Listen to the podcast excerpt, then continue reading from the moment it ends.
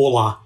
Começa agora, com o apoio de Bruno Carvalho, Thiago Cardim, Renan Frade e Regina Martini, a edição 38 do Animação, o podcast sobre o mundo da animação e seus negócios. Eu sou Paulo Martini e dividindo comigo aqui a bancada virtual sempre, né? Mas especificamente hoje, 24 de agosto de 2021, Selby Pegoraro. Tudo certo contigo, Selby? Olá, meu amigo Paulo Martini, mais uma vez juntos aqui para discutir as últimas notícias do mundo da animação. Vamos lá. É isso aí. E quais são os assuntos dessa edição, Selby? Bom, a gente vai falar sobre o mercado de animes que apresentou queda de faturamento em 2020, também sobre a nova chefe criativa no Paramount Plus. Falaremos também sobre os criadores de South Park que fecharam um acordo milionário com a Viacom CBS e vamos falar também sobre o Afeganistão, Talibã e animações. É isso, meu amigo. Perfeito, perfeito. E sempre lembrando que você também pode ser um apoiador aqui do Animação e ter seu nome mencionado em todo episódio do podcast, assim como o Bruno, o Thiago, o Renan e a Regina.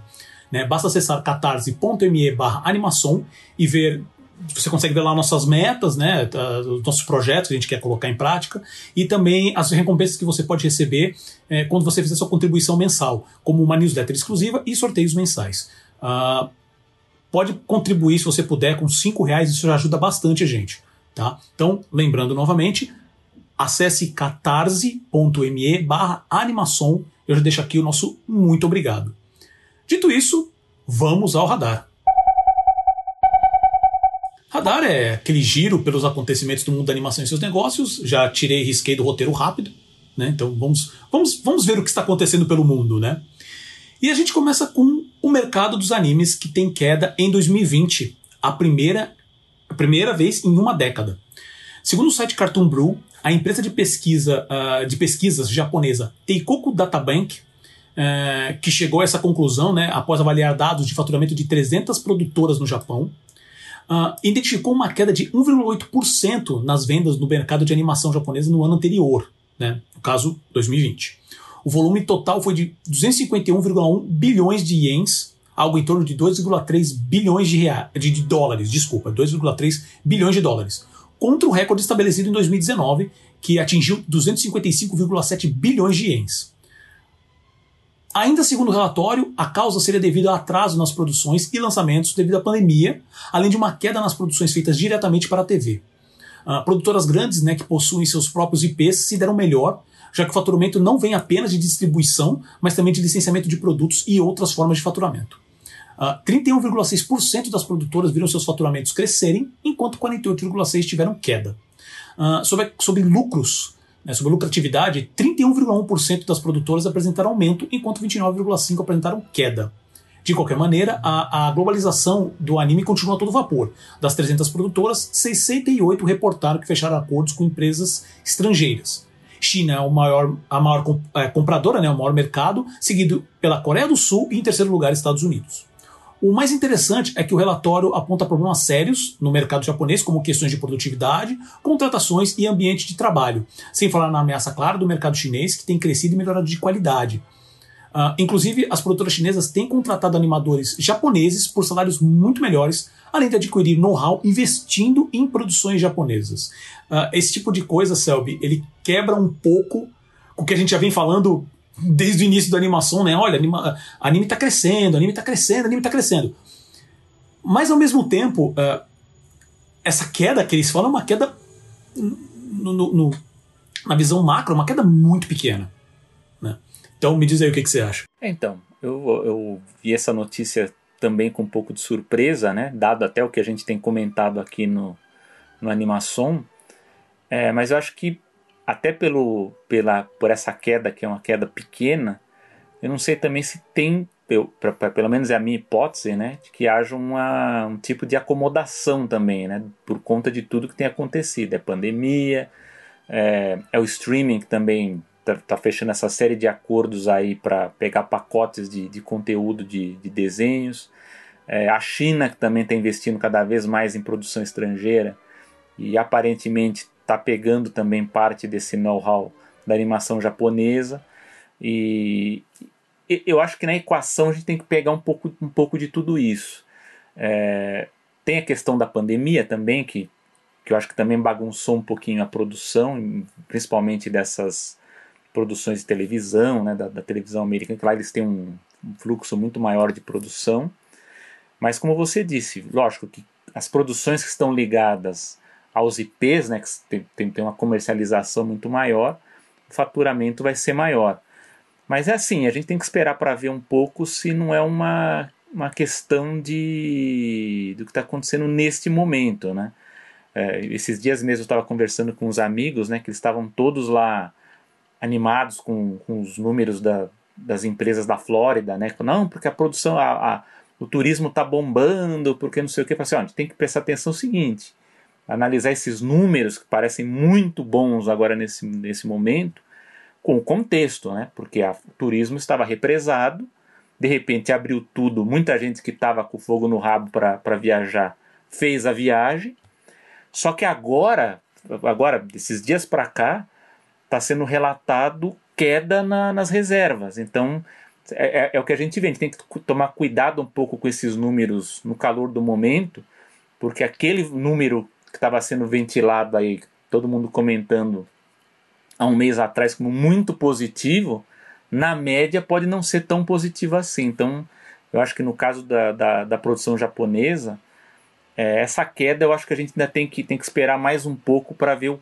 quanto que isso na média ela vai representar. Eu acho que pelo menos a, é a percepção que, que a gente tem da, da produção japonesa é que ela vai estar, tá ela continua em crescimento, né? Talvez isso aqui seja só um solavanco mesmo devido ao que está acontecendo agora, inclusive com com Olimpíada, né, que teve lá no Japão, que muita coisa fechou, eles tiveram que fazer mais restrições ainda por conta da, da entrada de estrangeiros, né? Então tem uma série de coisas aí que a gente tem que colocar no contexto. Dessa notícia especificamente, eu tenho alguns comentários.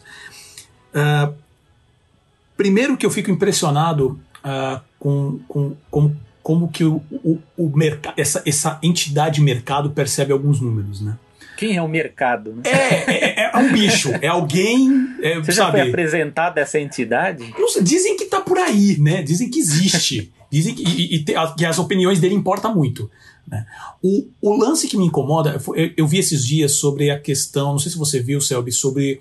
Uh, saiu umas informações sobre o faturamento do Spotify parece que do último quarto agora, na verdade, assim, tinha uma expectativa para crescer no último quarto e. Quarto você fala é o trimestre, né? Isso, Só obrigado, pra... é o quarter, é o quarter, desculpa, é o último trimestre, né?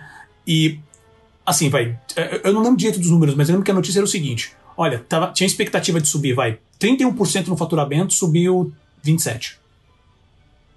E aí você fala assim, Oh, daí, lógico, né? As ações caíram. É, na verdade era uma explicação, porque o, o, o, o Spotify vinha com uma subida muito forte nas ações até dezembro. E desde então ele vem caindo devagar. Né? Então existe essa, é, essa percepção, porque você para assim, nossa, então eles estão perdendo dinheiro, né? Então eles não estão conseguindo atingir as metas. Não. Eles estão fazendo dinheiro. É, eles estão faturando mais, eles só não estão batendo a meta de faturamento, eles não estão perdendo, né? Eles não estão abaixo do vermelho, vamos dizer assim. E, e, e mas para o mercado, né? Meu Deus do céu, não, essa, essa ação não está valendo tanto. Né? Então derruba o preço da ação, como se a empresa fosse se tornar uh, assim, daqui a dois meses ela fosse acabar. Né? Eu acho que então, isso aí então tem a ver com a proporção, né? É a proporção da empresa junto com a expectativa. Porque é igual a China, quando eu falo aqui, a China que crescia 10% ao ano, e fala, ah, não, ela cresceu 6% esse ano, ah, é uma crise. Só que 6% para a China é muita, é muito crescimento. É, não, é, né? é, 100%, então é uma perda todo que mundo. não é uma perda, né? É. Exato, para todo mundo é, é, muita coisa. Aí você fala assim, ah, é. ela, mas ela, ela vinha numa curva, ela vinha num, num processo muito fora da curva. Né? E Sim. o anime, você acabou de falar, 10 anos de, de, de subida, é bateu um recorde. crescimento grande. É. Exato, no ano passado. E teve uma queda de 1,8%, sendo que no último ano, um ano e pouco, teve pandemia, tudo fechando, então, e, sabe? Milhões, na verdade, assim, você fala assim, ah, mas não tem anime no cinema. Normalmente nos outros países não tanto. No, no Japão tem bastante, então teve um impacto nisso também. Ainda assim, com tudo que está acontecendo, como é, é, o próprio relatório falou, os contratos, a Netflix continua fechando contrato, a Amazon Prime também, sabe? Ah, diminuiu um pouco na TV. Aí é alguma coisa que pode se olhar especificamente para isso. E de tudo isso que aconteceu, só caiu 1,8% no faturamento. Ah, de vez de faturar tanto, só faturou um pouquinho menos. Né? Óbvio que, que, que, o relatório também ele entra um pouco mais de detalhe, mas o relatório está todo em japonês e fica meio complicado. Né? Mas assim, obviamente que teve algumas Como, Você não sabe ler japonês? Cara, eu comecei a estudar, mas. Vou falar uma coisa, não é tão fácil quanto muitos acreditam. É... e... É pior que o chinês? O pessoal fala que o Cara, chinês o é pior, é pior, é pior ainda. O, o, pior é que eu. Que eu mandarim. Que eu, é, eu já, já eu comecei a aprender é, o mandarim também. E eu vou te falar, ele é mais complicado para falar para falar é bem mais complicado, mas não tenha nem dúvida disso. O japonês é silábico, né? Então você vai falar, é o ba, o na, é que nem como a gente fala aqui. Mas estamos tergiversando. É, então, assim, é, é, é, às vezes esse tipo de relatório, você fala assim, ah, houve queda, né? os dois, os, os, dois, dois, três artigos que eu achei para essa questão, fala assim, houve queda. Se você pega só o, a chamada, você fala assim, meu Deus, tá tudo, acabou. Né? É isso. E não. Tá, houve uma variação, porque teve muitas muitas coisas que impactaram, que ninguém conseguiria prever por causa desse esse ano, um ano e pouco de pandemia. E o impacto foi de 1,8% na visão geral. Óbvio que tem produtoras que realmente ficaram, uh, estão no vermelho, eles falam isso. Mas aí leva o ponto que eu acho que é mais, acho que mais tem impacto, e isso a gente já vem falando e vale notificar que, que, que, que essa pesquisa, esse relatório deixa muito claro, que é justamente sobre as condições de trabalho no Japão. Não só toda essa problemática de, de, de ambiente de trabalho, a gente já vem falando sobre assédio, sobre é, é, é, assédio moral e alguns poucos casos, poucos casos, né? Mas em menor casos sexuais também, ah, sabe? Trabalho constante, perde fim de semana, trabalha mais de 16 horas por dia, né? E tem também a questão da, a, da qualidade do trabalho. Né? Você tem o baixo pagamento de, depois disso você tem a questão do baixo pagamento. Tanto que se comenta que o, a China tem contratado os, os, os, animadores japoneses. Que assim, também não precisa muito, porque o animador japonês recebe muito pouco. A gente já teve, a gente já falou disso em edições passadas do Animação. É, recebe muito, muito pouco.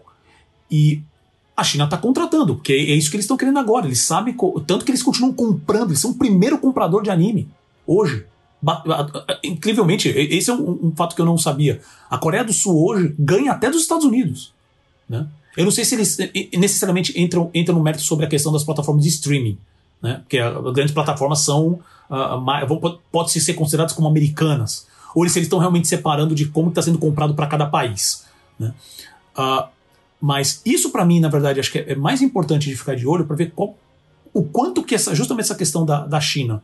Uh, contratar, porque hoje você já consegue, e, e, a gente também falou em edições anteriores da animação, como depois de todo esse processo da pandemia, uh, o, o, o, pipeline, né, o processo de produção uh, remoto, a animação se, se, se, virou super bem com isso, então não tem mais limite. A China pode contratar gente do Japão, o Japão pode contratar gente da Itália, do Brasil, entendeu? Isso não, não importa. Então, como que isso vai impactar? Com a China pagando melhor, como, porque existe hoje também no Japão uma escassez que, que, na verdade todo a, o problema do pagamento também é, é, tem muitas pessoas que querem seguir na carreira de animação e desistem no meio do caminho. Existem vários relatos assim. Então está tá tendo uma falta de mão de obra no Japão. E mesmo com tudo isso, o, o, o parece que uh, eu não sei, parece que eles estão esticando né, o elástico até ver onde vai. Não está tendo subida de valores, porque normalmente com esse tipo de escassez, os estúdios não têm o que fazer, a não ser como uh, existem muitos casos hoje nos Estados Unidos mesmo, né? Vários relatos de empresas que, que principalmente são contra lá o salário, o, o minimum wage, né? Que seria o salário mínimo, e tentam contratar, tentam contratar, não conseguem. Os caras colocam o salário mínimo começa a aparecer gente. Pelo menos isso. E de empresas falando que às vezes chega perto de dobrar o valor do salário mínimo para começar a vir pessoas. Né? Então, tem muita. Uh, esse, esse, se você só olhar esse número de 1,8%, é, é muito solto, é muito no ar né? É, para falar assim, ah, não, tá caindo, não tá caindo. Eu, sinceramente, acho que é só um, um bump. Ó, teve uma quedinha aqui por trocentos milhões de motivos, né? Mas o consumo só aumenta. Então, eu acredito que isso vai. O Japão vai ter que se, vai ter que se virar muito, porque realmente está impactando o dia a dia da produção deles. Porque isso, que nem na própria matéria fala também, é uma das coisas que causou essa, essa queda foi atraso na, na, na, produção e atraso na entrega. Né? Que provavelmente tem, tem custos aí no meio do caminho. Né? E então o Japão tem que ficar de olho, porque tem, vai, vai, ter mais mudanças ainda. Uh, eu espero que sejam mudanças positivas, porque realmente a indústria está crescendo. Então, para mim, esse valor é só um, um bump. né? Tem, tem muitos detalhes para ver, mas é, é, é, legal de ver porque a gente vem falando, né? De, de, não, tá crescendo, tá crescendo, tá crescendo. Teve uma quedinha. Mas eu tenho certeza que nesse ano vai ter recuperação, porque também tem muita coisa acontecendo com a própria. Uh, uh, isso é uma, uma, uma notícia que também saiu esses dias. É, finalizou a compra da, da do Crunchyroll. É, então, assim, não tem mais. De todo aquele processo que ainda estava em análise no próprio governo norte-americano tal, tá fechado. O Crunchyroll agora ele é oficialmente da Sony. Então, obviamente que isso vai também começar um processo dentro da Sony para ver como que vai ficar toda essa amarração, para ver qual que vai ser a estratégia deles uh, mundialmente. Vão manter a marca Crunchyroll, vão manter o Funimation, vão, vão uh, fazer duas coisas diferentes com referência a esse tipo de conteúdo. A gente não sabe. Isso pode ter um impacto também. Né? Quanto mais as, principalmente também como eles calculam uh, a, a questão. Porque, por exemplo, essa pesquisa foi feita falando direto com as produtoras. Né? Uh, como que eh, eles levam em consideração como que está essa, essa questão de, de assinantes, por exemplo, nas plataformas? Não sei, acredito, pelo que eu li aqui, acredito que não. Né? Eles estão falando simplesmente de contratos fechados, né? porque as, as, empresas elas também não, não abrem os números. Né? A própria Netflix, as, digo, as plataformas de streaming. Né? Então acho que é direito, tipo assim, é, é, quanto que é, quanto que foi negociado passar os direitos para a plataforma de streaming por X tempo. E isso, essa é, informação eu, foi para a própria é, tema de pesquisa, mas não foi aberta.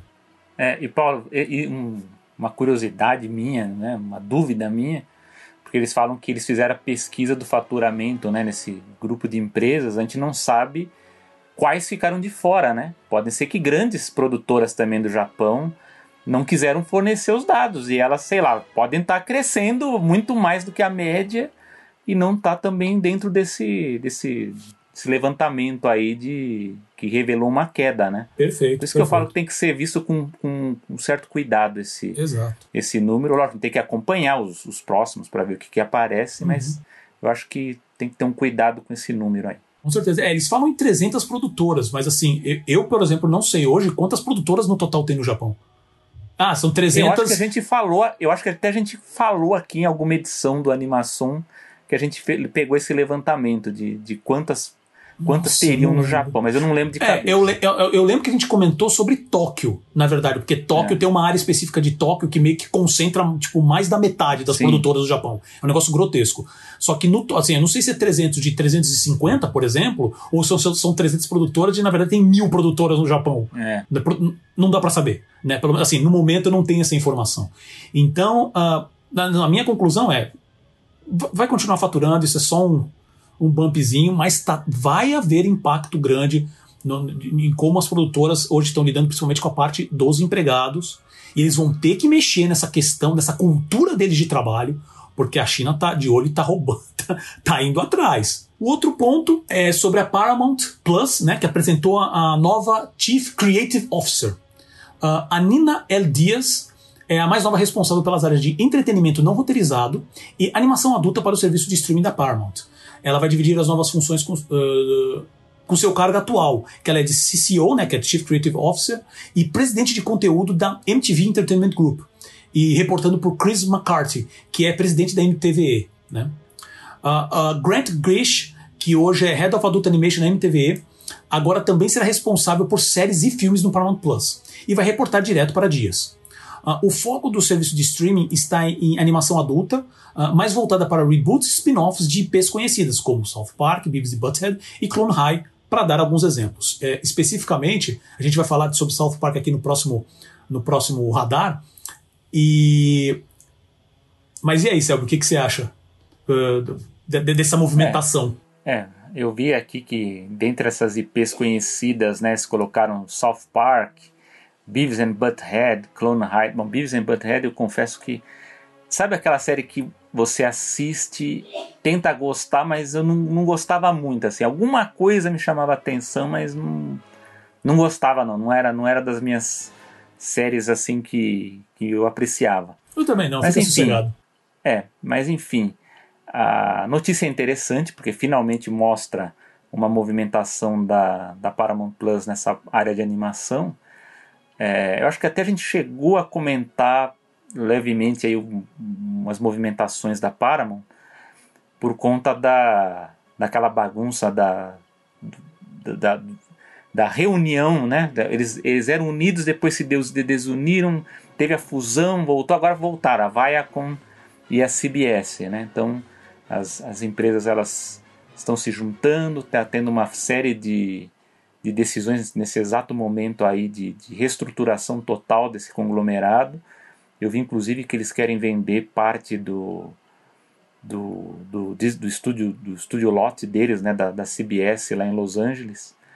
Então, tá, tomei em dúvida, inclusive, de qual vai ser o tamanho agora da estrutura né, de, de produção. Eu vi o, um, dos, um dos executivos dizendo que não vai mudar né, o tamanho, o volume atual de produção não vai ser afetado, mas que eles estão vendo como reduzir né, essa redundância né, entre, entre, entre as produtoras, né, porque eles têm a Paramount também, né? tem os estúdios da CBS, tem os estúdios da Paramount, tem os estúdios das emissoras locais lá também, né? Estúdio da CBS televisão, estúdio da KCAL também, que também é do grupo, né? Então é uma confusão toda. E nessa equação vem o Paramount Plus, que precisa de conteúdo. E dentro desse conteúdo tem animação que, fora o fato do, do, do material antigo que eles têm, inclusive muita coisa clássica que ainda não apareceu ainda no, no Paramount Plus, tem essas produções mais contemporâneas e a maioria delas é voltada para o público adulto, né? O caso aí do South Park, do, do Beavis and Butthead, e acho que é interessante que, que, que a Paramount invista nisso. Agora eu só não sei se eu não sei, pelo tom da, da, não só dessa nota, eu também vi outra, se eles estão interessados, se vai ter mesmo projetos novos, né, voltados para esse público, ou se esse investimento inicial vai ser só mesmo no, nos reboots dos spin-offs dessas produções mais conhecidas, né?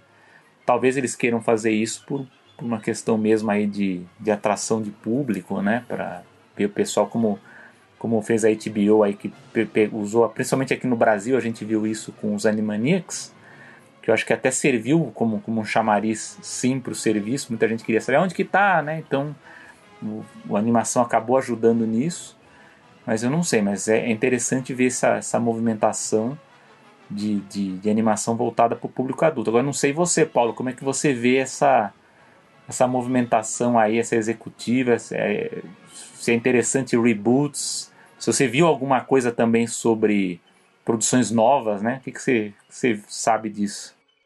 Então, na verdade, o primeiro que eu queria comentar é que eu achei interessante a gente falar da Paramount Plus, né? Foi até uma sugestão sua, na verdade, Selby, eu achei legal, justamente por isso, porque a, a, a Paramount Plus ela tem bastante, bastante IPs, né, bastante personagens conhecidos e a gente mal comenta sobre isso, né, porque eles também estão no processo de reestruturação depois e a gente já comentou também sobre a, a de novo a fusão, né, Paramount e a Vaia com o CBS que deu essa Viacom com a CBS. Exato. E Eles estão sempre casando e descasando. Descasando, é impressionante, cara, é, impressionante. é uma história muito muito peculiar, assim, de todos. de novo. É, então, dá tempo ao tempo, né?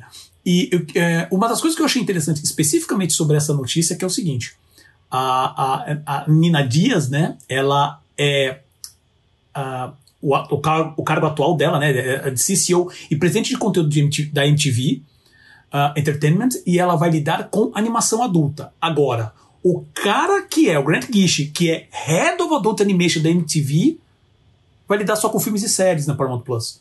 É. Poxa, se o cara já lida com, com, teoricamente com, com, animação adulta, por que, que não passa para ele? Ele já, ele já tem, digamos. Ah, ah, não sei como é que é questão de performance, qual é o, o plano e tal, mas se ele já tem o um know-how, deixa ele lidando com essa área ainda. Né? Não sei, isso. Ou, eu, ele, ou então eles fizeram aquela coisa de colocar a operação na mão de um e a parte criativa no outro, né? Às vezes acontece isso. Né? Pode ser, mas nossa, achei extremamente confuso isso. Mas ok, né, vamos, vamos ver no que, que vai dar isso daí. Com referência às produções, a gente já vai falar especificamente sobre South Park, mas eu também só li, agora pelo menos o que eles estão divulgando é justamente vamos focar em IPs, reboots e, e, e spin-offs. Né? Então eles falam também, é, a gente não mencionou aqui, mas eles parece que vão mexer também com a, com a Daria, que é uma série que eu pessoalmente gostava bastante. Não duvido muito, eles não mencionam nada sobre isso, mas eu não duvido muito que eles voltem a lidar, mexer no, no Ion Flux. Porque se tem uma específica que lida com. Que, é que, checa todas as caixinhas de ficção científica, ação, série adulta, né? Uma animação diferente, que tem, uma, tem, um, tem um, todo um visual próprio, né? Que isso para mim conta bastante ponto, né? Então, talvez logo logo estejam mexendo aí no, no, no sandbox do Ion Flux também. Mas tirando isso, não, nenhuma de propriedade novas. Mas a gente vai falar sobre South Park no próximo e aí vai entrar, uh, pode entrar nesse ponto sobre, sobre novas criações, né? Mas sobre especificamente dessa mudança da, da, da, da, da nova Head of Animation, Adult Animation e é, un, un, Unscripted Entertainment, é, é só isso mesmo. E também vamos falar sobre propriedades intelectuais e contratos quase bilionários, que é sobre o South Park e também mudança de mercado. Uh, no caso, o Trey Parker e o Matt Stone, que são criadores da série animada South Park, acabaram de assinar um contrato de 900 milhões de dólares com a MTVE, né, que é a MTV Entertainment. Uh, válido até 2027, o estúdio garantiu a produção da série até a trigésima temporada. Uh, lembrando que em 2022 será lançada a 25 tá? E também a produção de 14 filmes. E sim, vocês não ouviram errado, não é 4, é 14 filmes. Tá? É, todos exclusivos para o serviço de streaming Paramount Plus. Uh, isso já está gerando alguma confusão, né? Porque todo o catálogo a, até o momento do Comedy Central, né, no qual faz, é, pertence né, todas as temporadas do South Park até o momento, eles estão hoje disponíveis no HBO Max. Eles, a HBO Max até mesmo fechou um grande acordo para ter esse conteúdo. Uh, o acordo também inclui a criação de novas IPs pela dupla, que é isso que a gente estava comentando agora há pouco, Selby. Né? A situação do, do Parker e do Stone é, é, é, realmente algo meio que fora da curva na indústria mundial, porque ambos detêm 100% do direito da criação. Né? É, em uma situação normal, os criadores ficam com a posse de 2, de 2 a 10% tá, de sua criação após o pitch ser aceito por uma produtora, canal ou estúdio. Mas isso pode estar mudando. Uh, de acordo com um artigo escrito por Alexandra White para a revista Kidscreen, já há um movimento, pelo menos nos Estados Unidos, que está dando muito mais força de negociação, de negociação para os criadores, que estão lutando e conseguindo mais do que o modelo de negócio atual. Uh, White menciona, por exemplo, Ridwan Moshwood, Moshud, desculpa, que ele é produtor executivo do Garbage Boy and Trash Can, que assinou contrato com a Cartoon Network norte-americana, né, onde o Moshud uh, conseguiu manter 40% da propriedade intelectual. Diga as suas opiniões, Selby. É, é, é, quando você eu vi a nota aqui no roteiro, me chamou a atenção isso, né? Que os caras eles são realmente fora da curva, né?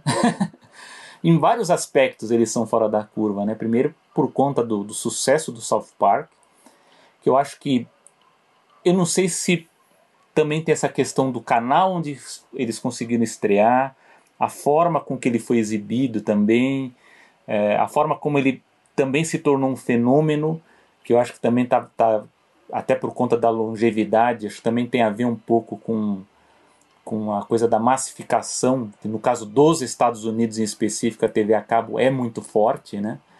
A gente tem sempre que separar, porque quando a gente vai analisar é, produção, qualquer série de, de, de, de animação, enfim, o live action, o filme, né? Programação de televisão, geralmente a gente fala massificação relacionada à TV aberta, né? Então a gente, por exemplo, o que se diz é que a última série de animação com grande sucesso massificado na TV aberta foi o Bob Esponja. Só que na TV a cabo, especialmente por causa dos Estados Unidos, há uma série de uma série de séries, né, para repetir aqui, para ser redundante, mas seriados que eles conseguiram obter um grande sucesso por conta dessa abrangência né, do, do, do, sistema deles de cabo e South Park é uma delas. O, o caso do, do Parker do Stone é bem interessante porque eles têm isso mesmo de, de ter a, o domínio né, da, da propriedade intelectual. Eles também têm uma, uma capacidade muito interessante de lidar com territórios perigosos aí relacionados ao conteúdo né, do que eles produzem.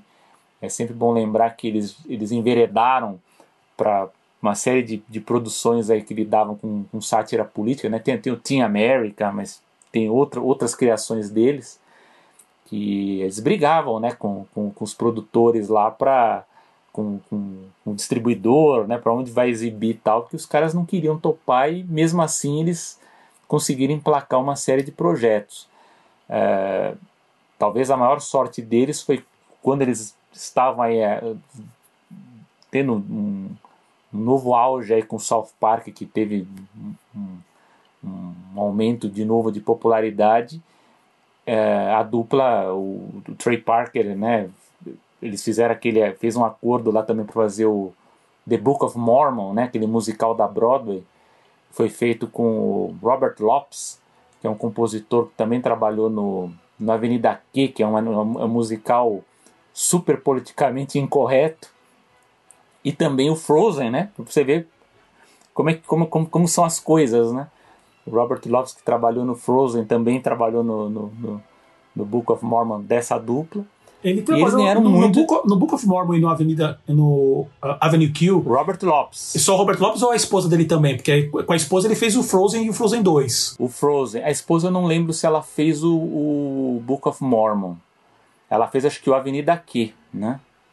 O Mormon eu não lembro.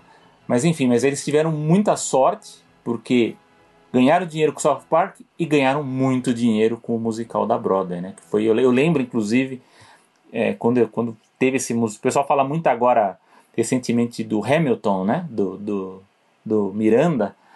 Mas né, na época, o Book of Mormon ele, ele estoura, estourou. Foi um grande sucesso. Né? Os, os caras realmente encheram o bolso com esse musical. Tanto que foi com esse dinheiro que eles abriram uma produtora, né? Justamente para poder bancar uma série de projetos aí que eles tinham, tinham na mão. Eu não sei o que, que aconteceu com esses projetos, né?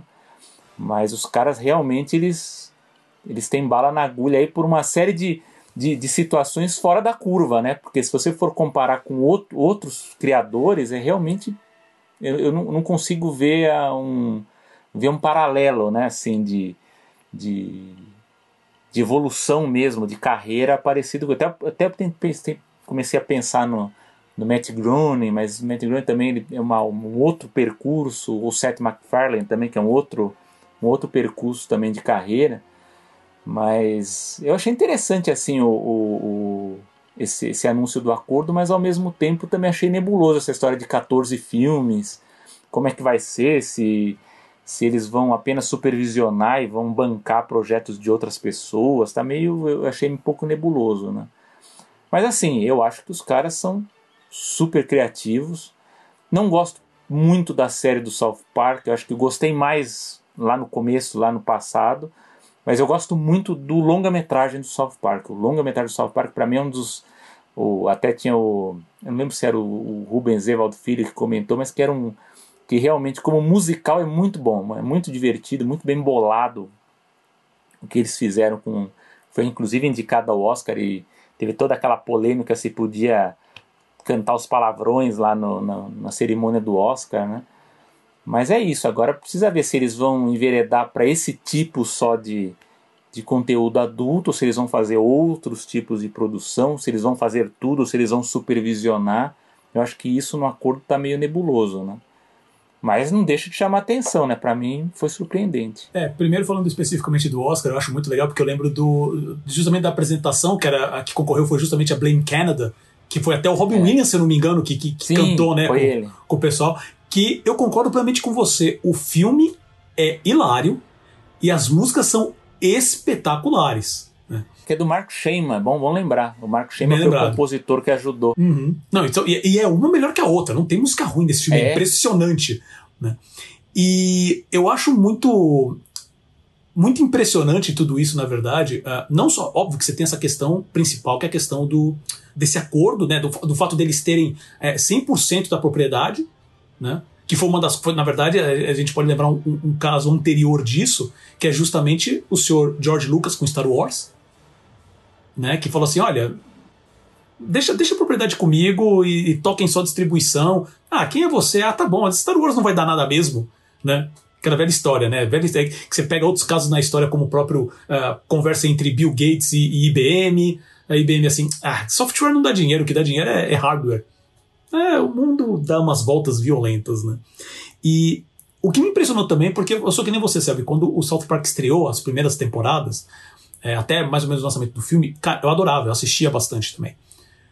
Mas eu nem sabia que eles ainda estavam. Eu sabia que assim, que a produção do South Park sempre foi muito barata, né? Sempre foi muito, muito caseira, porque eles também produziam episódios em questão de uma é, menos de um mês. Se eu não me engano, eu já vi episódios sendo produzidos acho que em duas semanas. De ponta a ponta, roteiro apre apresentado, animação com dublagem, meio que o produto pronto em duas, três semanas. Né? Por quê? Isso era até um, um, um processo que o próprio Parque do Stone quiseram manter assim, para manter as piadas, é, é, é, as referências, principalmente as referências né, do, do, que está acontecendo no mundo, mais frescas.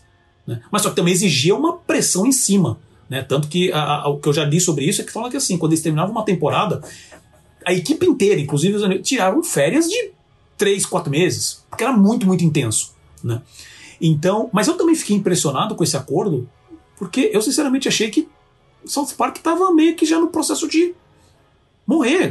Eu sei que já, já tinham bastante temporadas. Né? Falei, ah, acho que já deve estar tá dando, né? E não, olha o tamanho do acordo que eles fizeram. Fecharam cinco temporadas mais e 14, 14 filmes. Gente do céu! É, se você. Assim, eu não sei, porque o contrato vai até 2027. Então eu não sei se os 14 filmes são até 2027. Se forem, a gente tá falando de mais de dois filmes por, por ano, pelo menos. É um negócio muito grotesco. Né? E, mas acho que é, o, o, que eu queria principalmente comentar sobre isso é justamente por causa dessa mudança que está tendo. Uh, uh, e é, é, é, um começo, são primeiros passos também, não é? Tipo, oh, mudou tudo. Né?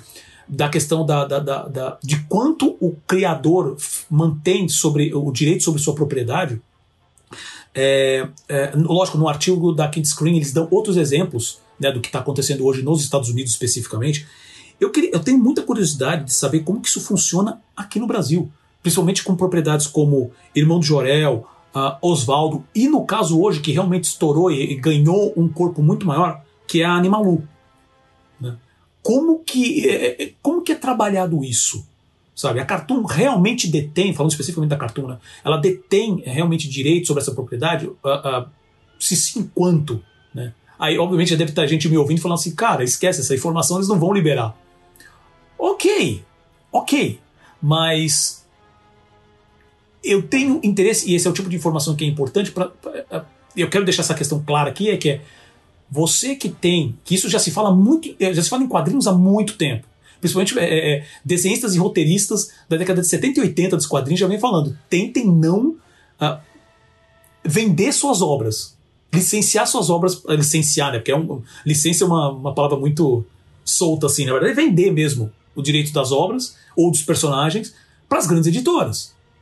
Tanto que existem várias brigas uh, que já, já algumas deram certo, outras ainda estão rolando, justamente disso, que tão, tem os artistas cobrando, reivindicando, uh, pelo menos serem, uh, em alguns casos, pelo menos serem reconhecidos, terem sempre seu nome mencionado quando os personagens forem e receber a, a sua porcentagem no royalty né, dessas, dessas criações, porque normalmente o work for hire, que chama, né, work for hire, que é o, o principalmente nos Estados Unidos, ele é contratado para fazer só.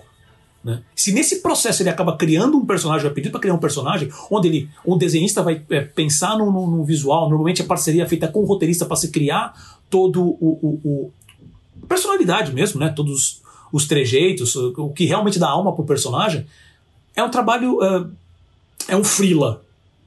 Então é isso, você fez, você recebeu seu dinheiro, um beijo e abraço. Aí eles pegam, a, a empresa pega, licencia isso para cinema e recebe milhões. Né? E você tem tantos casos aí né, de, de criadores que estão literalmente pobres.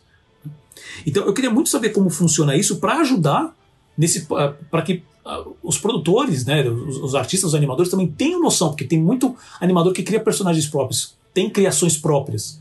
E, e, e às vezes essas criações, não, e não só cria, é, animadores, mas também é, quadrinistas, ilustradores, né, que tem trabalhos que podem ser, é, escritores, que podem ser adaptados para outras mídias para realmente parar e saber e, e, negociar melhor essa questão. Porque a gente acabou de falar aqui do Japão, né, que, que, que tem um problema sério com o pagamento. Lá também, questão de royalties é, é uma questão vergonhosa, sabe? Então, para isso, a gente aprendendo com essas lições e aplicando aqui.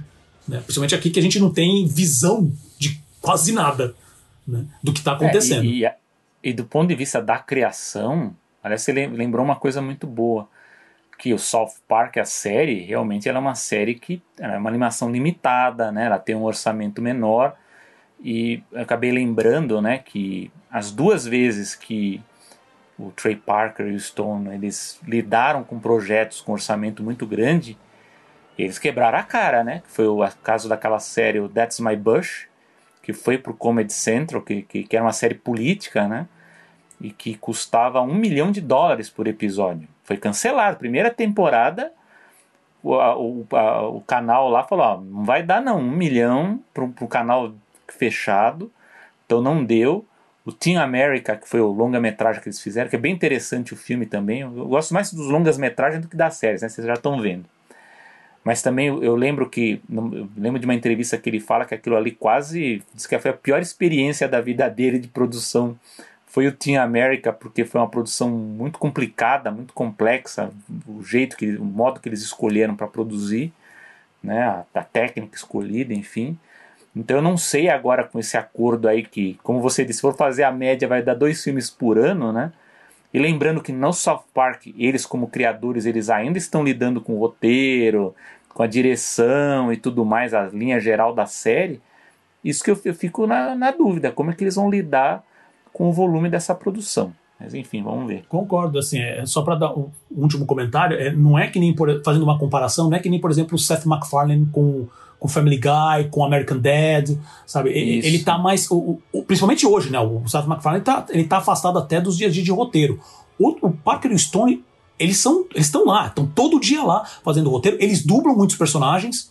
É, né? tem isso. E, e, e o roteiro é deles, assim, nem que todos os roteiros não sejam deles, mas a, a direção criativa é deles. Né? O Seth MacFarlane tá lá fazendo. Como é que é? As séries lá com a que não é mais, era Fox, mas aí já, já não sei se está no Hulu agora. Né? Ele continua dublando os personagens, mas ele não tem mais esse dia a dia uh, na produção né, do, do, dos episódios. E agora queremos saber a sua opinião, caro ouvinte. Você é, tem assistido animes com frequência? Você consome né, algum serviço de streaming? Uh, o que, que, você achou desse posicionamento da Paramount Plus uh, com referência ao foco né, de, de conte em conteúdo adultos e IPs já conhecidas? E, como eu mesmo falei, você ainda assiste South Park? Deixe seus comentários sobre esses assuntos e sobre os outros, né, que a gente ainda for comentar, em nossas redes sociais. E lembrando que o Animação está disponível no Spotify, no Apple Podcasts, no Deezer, no Google Podcasts e também agora, a gente faz alguns dias que eu, que eu postei, que também está liberado no Amazon Music e no Audible. Então, se você usa o Amazon Music ou o Audible, para ouvir seus podcasts. Então aproveita, já salva a animação lá, já segue a gente e pode ficar sossegado que vai, todos os episódios estão completos lá, tá? Então pode continuar seguindo porque a gente vai estar tá lá também disponível. Então basta procurar nas outras plataformas, basta procurar por animação, né? Sempre lembrando A N I M A S O M. E se você gostou desse episódio, compartilhe né, com suas redes de contato, com seus amigos, escreva um review e dê sua nota nas plataformas de podcast. Né? Isso ajuda bastante a animação a chegar a mais pessoas. E também sempre é, é escute a gente no nosso site oficial, que é o animaçãopod, animaçãopod.com.br. Vamos agora a um assunto espinhoso ali, vamos agora para a Ásia Central, vamos falar sobre o Afeganistão, Talibã e as animações. O que você nos conta, Paulo? Bom, vamos lá, gente. Uh, eu já quero dizer. Não, esse aqui é um assunto. Já tá se preparando já. Não, é um assunto que eu acho muito legal, tá? De, de, de, de a gente comentar, mas é um, é um assunto não só espinhento pra caramba, tá? Que a gente vai falar um pouquinho de, de, de um pouquinho mesmo de história e política, e geopolítica especificamente, né? Mas prime, também para entender a, a situação do povo afegão que, é, que está numa situação. Já vem numa situação terrível há anos e agora parece que piorou. Parece não, piorou. Né? Mas também porque buscar informações, já que o nosso, nosso objetivo aqui da animação é falar sobre animações, que trampo achar alguma informação sobre isso lá.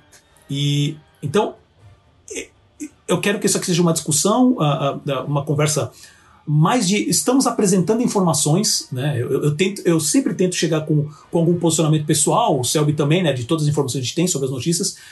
Mas esse aqui é uma situação um pouco mais complicada, porque tem muita informação que é de, praticamente eu não encontrei.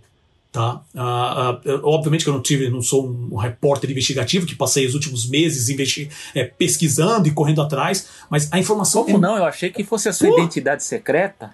Ah, tá bom. Eu, eu, eu, acabei desistindo de dormir, né? Eu falei, dormir pra Olha, quê? Quando, tá quando chegou tempo. a pauta, eu falei: o Paulo estava lá em Cabul, ele estava no É. avião lá que foi, res- foi resgatar o povo lá. Ele veio trazer as informações lá da, da- Foi- dos foi- estúdios afegãos. Foi mais ou menos isso, só que não foi nada disso, entendeu? Então, então vamos lá. Então, assim, é, é porque realmente é, uma- é um assunto bem complicado e eu acho que vale a gente começar a falar, tá? Pelo menos. Ah, se- e, e isso eu já deixo claro aqui. Se você tiver mais informações sobre, é, sobre tudo isso que a gente vai falar agora nessa parte, por favor, comenta com a gente na- nas redes sociais, porque é uma coisa que eu quero aprender. Isso é muito legal porque eu aprendi bastante e ao mesmo tempo, se bastante, nem muito pouco. né? Então vamos lá. Ah, para começar, se você não está vivendo na Lua ou está sem internet nos últimos tempos, o que eu também entenderia completamente, a parte da internet, não da Lua, tá? Só isso deixar muito claro. Né? É, a saída das forças militares norte-americanas do Afeganistão e a tomada da capital Cabul pelo grupo terrorista Talibã foi um dos principais assuntos dos últimos dias. tá? Toda a história geopolítica do Afeganistão e do Oriente Médio em geral, tá? ela é extremamente complicada e, como eu disse mesmo, não teria como abordar de maneira fiel aqui. Principalmente porque esse é um podcast sobre animação e negócios. Ao mesmo tempo, se estamos falando sobre produção cultural, modelo de negócio e distribuição, estamos falando de política, estamos falando de história e tudo isso é conectado. tá? Então a ideia aqui, como eu mencionei, é falar, conhecer um pouco sobre o país ah, e, e- puxar para a produção animada dele, se é que tem alguma, é bem pequena. Tá? O- ah, e como que vai ser essa situação, pelo menos no curto e talvez médio prazo. Tá? Estou falando. Eu, tô- eu não sei agora, acho que depois o Selby pode também colocar a posição dele, mas minha posição nisso é pelo menos nos próximos 20 anos. A gente não sabe o que vai acontecer. Tá? Assim, assim, co- como que, que, vai ficar sobre esse regime, ah, sabe, ultraconservador, ah, como, é que, como é que tudo isso vai ficar, e deixa eu passar mais detalhes que vocês vão entender. Então, assim, vamos começar falando do seguinte: quem, o que é o Talibã? Então, fui dar uma pesquisada em alguns pontos, mas ah, achei uma, uma descrição um pouco, um pouco mais simples, resumida, na Wikipedia, que fala o seguinte: Talibã é um movimento conservador, fundamentalista e nacionalista islâmico que se difundiu no Paquistão e, sobretudo, no Afeganistão a partir de 94 e que efetivamente governou cerca de 3 quartos do Afeganistão entre 96 e 2001. Tá? Ah, uma curiosidade: a palavra talibã significa estudantes em pashto, que é uma das línguas faladas no Afeganistão. Ah, ainda conforme a Wikipedia, o grupo foi formado por ex-guerrilheiros conhecidos como mujahidin, tá? Ah, que tinham participado do confronto com forças soviéticas no país, inclusive com o apoio dos Estados Unidos. Ah, Desde a criação, o objeto do Talibã era impor uma lei islâmica que os integrantes interpretavam da sua maneira no país. É oficialmente considerado uma organização terrorista pela União Europeia, Estados Unidos, Rússia, Canadá, Emirados Árabes Unidos e o Cazaquistão. Ah, durante o governo Talibã, algumas atividades foram banidas, como, por exemplo, leitura de livros, portar câmeras de foto ou de vídeo sem licença. Então, cinema, televisão e videocassetes são considerados decadentes e promotores da pornografia ou de ideais não muçulmanos. Internet, música, artes, tudo isso foi banido. Tá? Então, pinturas, estátuas e esculturas de outras religiões. Não é permitido empinar pipas, considerado perda de tempo, além de serem usados em rituais hindus. Tá? Fotografar mulheres e exibir tais fotografias.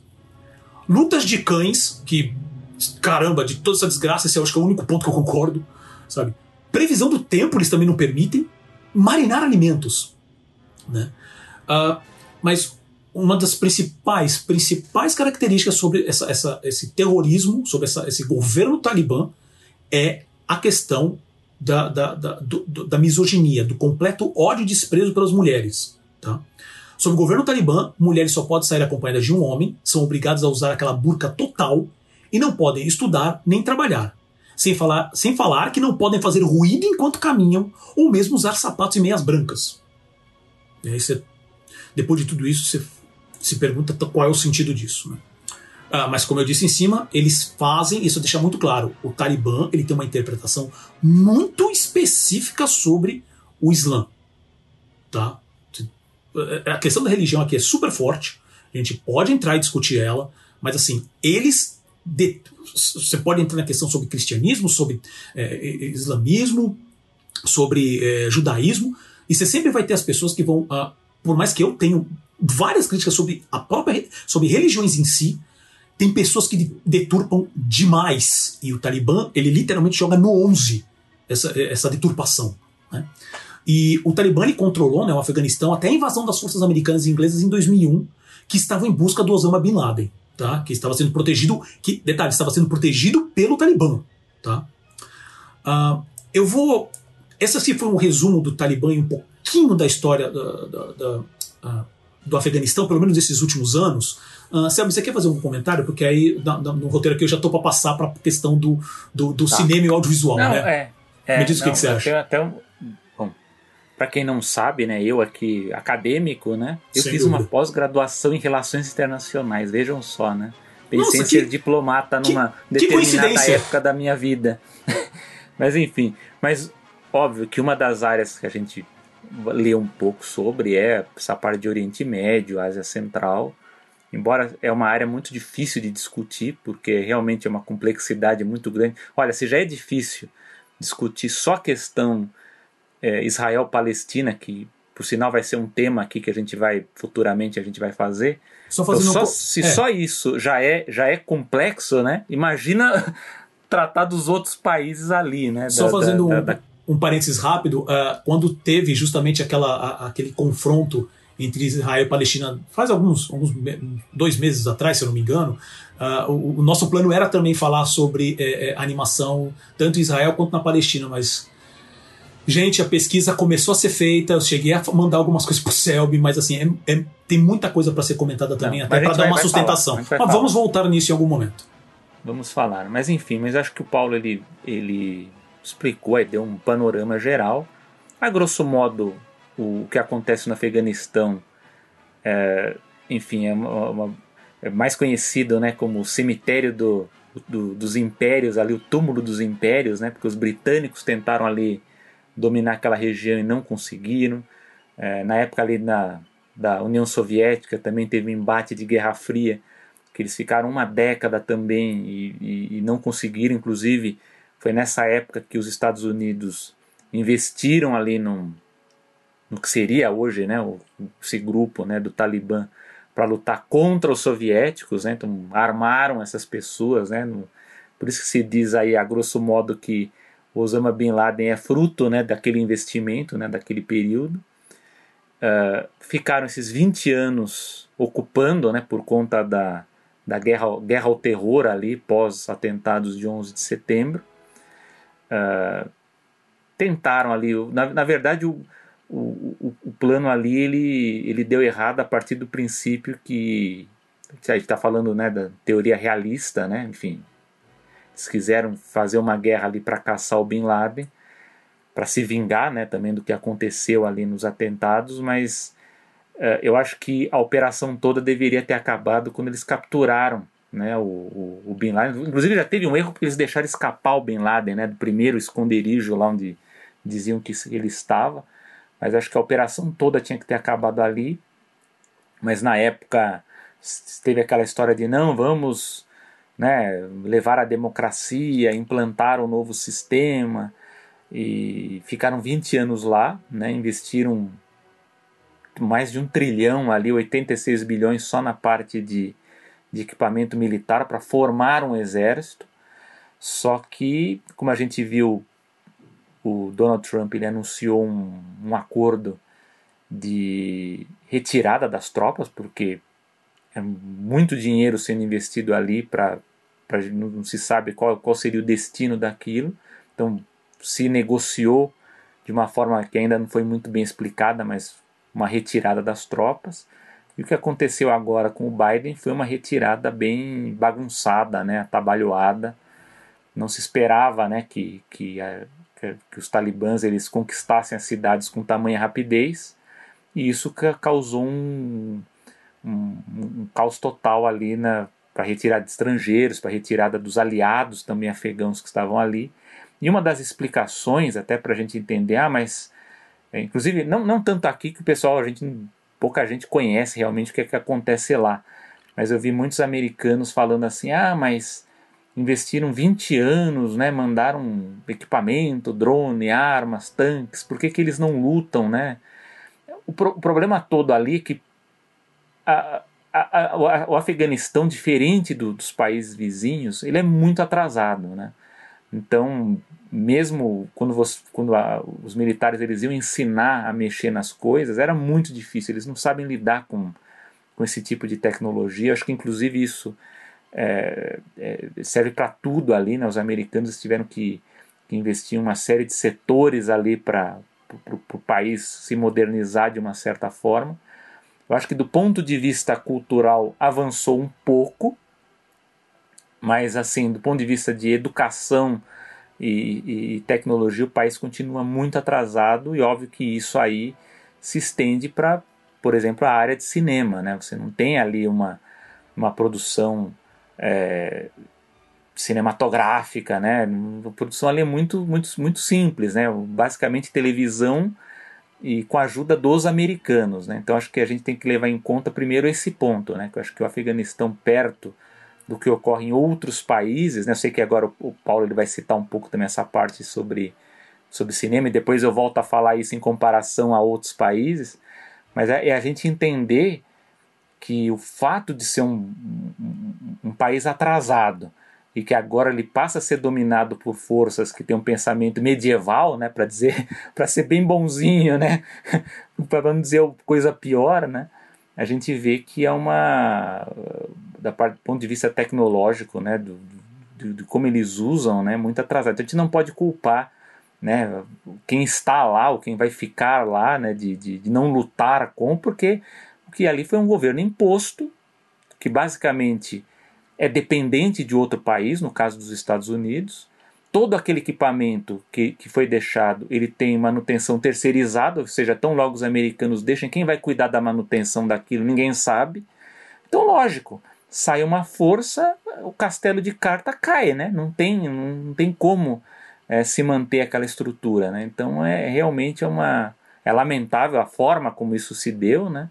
Mas eu acho que isso é legal só para primeiro para contextualizar o país do ponto de vista da estrutura tecnológica e do, de, de, como eles usam isso. Né? Infelizmente é um, é um povo muito atrasado. Né? Eles estão.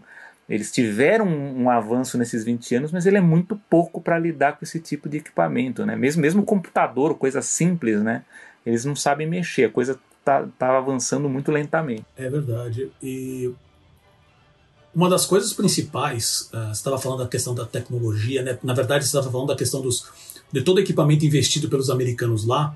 Com essa saída brusca, os, os aviões, as armas ficaram todas lá. E vai ser usado, obviamente, pelo Talibã. E, o, e é, muito, é, é, muito impressionante, porque assim, um pouco das informações. É, é um processo muito complicado. assim. É, que a gente fica falando de como educação é importante, né? Ah, essa parte da, da, toda essa toda essa, essa dinâmica, vamos dizer assim, usar esse termo, né, dinâmica do Oriente Médio, era uma coisa que eu sempre, uh, porque assim, eu, eu, vim realmente me interessar por pesquisar, para entender melhor essa parte de política alguns anos atrás, mesmo. Pra falar assim, não, deixa eu acompanhar realmente o que está acontecendo e não ser só mais aqueles isentões. Né? Eu acho que tem muita gente da minha, da, da minha geração que daqui no Brasil que realmente foi na base da, da, da serem isentões. Né? Ah, não lido com política, uh, sabe? Ah, e você entra na. Porque todo esse processo você entra na, na, na dinâmica do que, que a mídia te fala. Que muitas vezes ela fala coisas que fazem sentido, mas outras não. Que tem todo um, um, um objetivo. Né?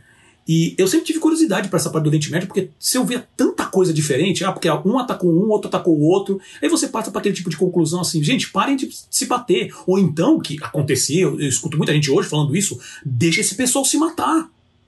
Né? Que é terrível, diga-se de passagem. E eu sempre tentei ler, é, é, pelo menos me acompanhar de alguma maneira, tentar compreender com leitura de livro, de artigos, e eu falo isso porque eu, eu, algum, alguns meses atrás eu tentei começar a ler um livro justamente falando do, da, da, da, da, questão uh, da, de Israel e de Palestina, basicamente. E aí eu comecei a ler o livro, acho que na segunda página, na segunda ou terceira página, se não me engano, que, que, que é um livro também que tinha toda uma estrutura de perguntas e respostas. Né? Então, cada pergunta é, o, o, autor ia detalhando cada um. só na segunda ou terceira página, ele já começa com uma parte uh, assim: ah, o, o, o zionismo não é tão ruim. Ou, se eu tivesse começado a ler isso daí há pelo menos uns 10 anos atrás, eu continuaria a leitura. Na segunda página, o cara vem me falar que o zionismo não é, não é bom, e eu sei que tem muita gente que, que agora está ouvindo a gente e fala assim: gente, mas o que, que é isso? O que, que é o zionismo? Eu nem sei se, eu, se eu estou usando o termo certo, acho que é zionismo, né? Sionismo. É, é, é o, já, já é o zionismo. Né? É, sionismo. É sionismo. Sionismo. Né? É, que é justamente isso. Você pode ser. É, é, é, é, o fato de você apoiar o Estado de Israel, independente das ações. É um processo, é um processo nacionalista. Né? Então, no, ah, porque, por exemplo, no caso de Israel é uma situação complicada, porque está muito atrelada o Estado à religião, e não só a questão da religião, mas a questão da visão sobre ser judeu em muitos casos. Né? E só que assim, o zionismo é o apoio a um governo que é um governo claramente de, de direita, eu diria até de ultradireita. Tá? Netanyahu é um, um, um, uma coisa assim terrível lá. Pelo menos saiu agora, mas a pessoa que entrou no lugar dele. Saiu agora. É, ele saiu agora, mas assim, a pessoa que entrou no lugar dele. Talvez é, é, é ele um pouquinho menos, mas ele ainda é uma cara de ultradireita também. Então ele tem essa pegada. Né? É apoiada, e também, assim, sem falar que né, muitas pessoas, muitos estudiosos, muitos né, é, é, comentaristas políticos, eu diria, eles falam que, na verdade, Israel nada mais é do que a base, a base militar norte-americana no Oriente Médio. Né? Ela, basicamente, para os Estados Unidos, ele vê, o, o governo norte-americano vê dessa maneira: é uma base militar. Né? Então, é, é, é, é muito complicado analisar todas essas situações, especialmente com a história do Afeganistão, onde tem influência muito forte da Rússia quando eles foram lá, teoricamente, para ajudar a reconstruir e ao mesmo tempo também é, depois se aproveitaram disso, até o próprio, o próprio Talibã briga contra a Rússia. Eu lembro especificamente que, que, é, que é uma. Como também. O, o, e lembrando, só fazendo uma referência rápida, sobre o que a gente falou sobre o live action da Mulan, né, que, que a Disney ela chegou a falar com, com, com, com governo de cidades que são consideradas uh, uh, genocidas mesmo, é, que estão apagando etnicamente grupos na China mas a Disney foi lá e, e, e fez acordos para poder filmar lá. Basicamente apoiando e pagando. Né? E. Ai, acho que eu perdi um pouco do fio da Não, e que você está falando uma coisa. Ah, é tanta informação, da, cara. parte que... atual de atual que é o seguinte. Ah, desculpa, hoje, Selby, deixa eu te interromper. A China, né? É, então, Você é tá isso que eu ia falar China, agora. É isso que eu ia falar agora. É. Isso, porque assim, a própria. Depois que, que, que, que uh, o Talibã tomou Cabul, né? E falou assim: olha, agora eh, o Afeganistão é nosso, justamente é a questão do vácuo de poder. Né? Com essa saída ainda mais tão brusca, que já aconteceu com os Estados Unidos antes, se não me engano, foi na Turquia. Não foi na Turquia também que o, o Trump pegou e falou assim: pessoal, sai, saiu todo mundo também, deixou um monte de É. coisa. Não lembro se foi na Turquia especificamente, mas foi lá para Foi dos curdos, né? Dos curdos, é a que questão dos curdos. os curdos. Perfeito, perfeito. Então você fala assim: quem que vai tomar esse poder? É, Esse esse vácuo que vai ficar lá? Vai ser a Rússia que tem interesses no local? A China já deu uma declaração oficial, o Partido Comunista Chinês já falou. É, a gente tem total interesse em negociar com, com, com, com o Talibã, com o governo afegão, esse novo governo afegão. Sabe? A China é uma situação. Eu não vou entrar no mérito agora, mas é uma situação muito complicada porque a China ela não é diferente dos. E ela já falou: eu quero investir para criar infraestrutura. O, o, que os Estados Unidos, assim, fazendo uma comparação meio rasteira, mas o que os Estados Unidos chega na base da bala, a China ultimamente, nos últimos anos, já tem chegado na base, não, quero comprar coisa de vocês, eu vou dar grana para melhorar a estrutura. Coisa que ela tem feito na África, que quase nenhum parte política tem, uh, comentarista político tem mencionado muito essa questão. E isso vai pegar nos próximos anos. Tá? Só citando um exemplo. Uh, Não, e então, tem a questão da, da etnia, né? Que tem no, na, na, na, fronteira com o Afeganistão. E que, lógico, os chineses eles vão usar isso na base da negociação, justamente porque eles não querem problema, né? Porque eles também querem dominar aquela região ali de uma forma ainda mais abrangente, né? Os chineses têm interesse lá em fazer a nova rota da seda deles lá com linhas férreas. Recentemente eles abriram ter uma linha férrea com a, com a Rússia também, então eles estão investindo muito grande, muito forte né, na, em projetos de infraestrutura. E, e, lógico que eles vão aproveitar o momento ali. Agora vai ser uma zona de influência, eu diria, mais chinesa do que de qualquer outra, outra potência ali naquela região. Sem dúvida. E é, é, muito legal, assim, é, esse é um papo que eu, que eu, queria realmente ter contigo, sabe? Porque eu sei que você também traz esses, esses detalhes maiores, essa questão da, da, nova Rota da Seda, que eu não estava sabendo, porque assim, eu tenho tentado acompanhar, é muita informação, e eu, eu tenho tentado pegar as questões mais macros, entendeu? para saber um pouco mais esse jogo de xadrez um pouco mais afastado, para entender os movimentos, mas tem muito detalhe. Você tem essa questão dos grupos étnicos, de, de dentro do Afeganistão tem vários grupos étnicos que também brigam entre si, sabe? E você tem ali toda a região do Irã, do Paquistão, é uh, próprio Iraque, sabe? É muito, muito complicada essa, essa questão, tá? Uh, dada esse, essa pequena apresentação sobre essa questão geopolítica, vamos falar especificamente do cinema, uh, também tentar passar uma, uma visão um pouco mais abrangente sobre a questão do cinema no, no Afeganistão.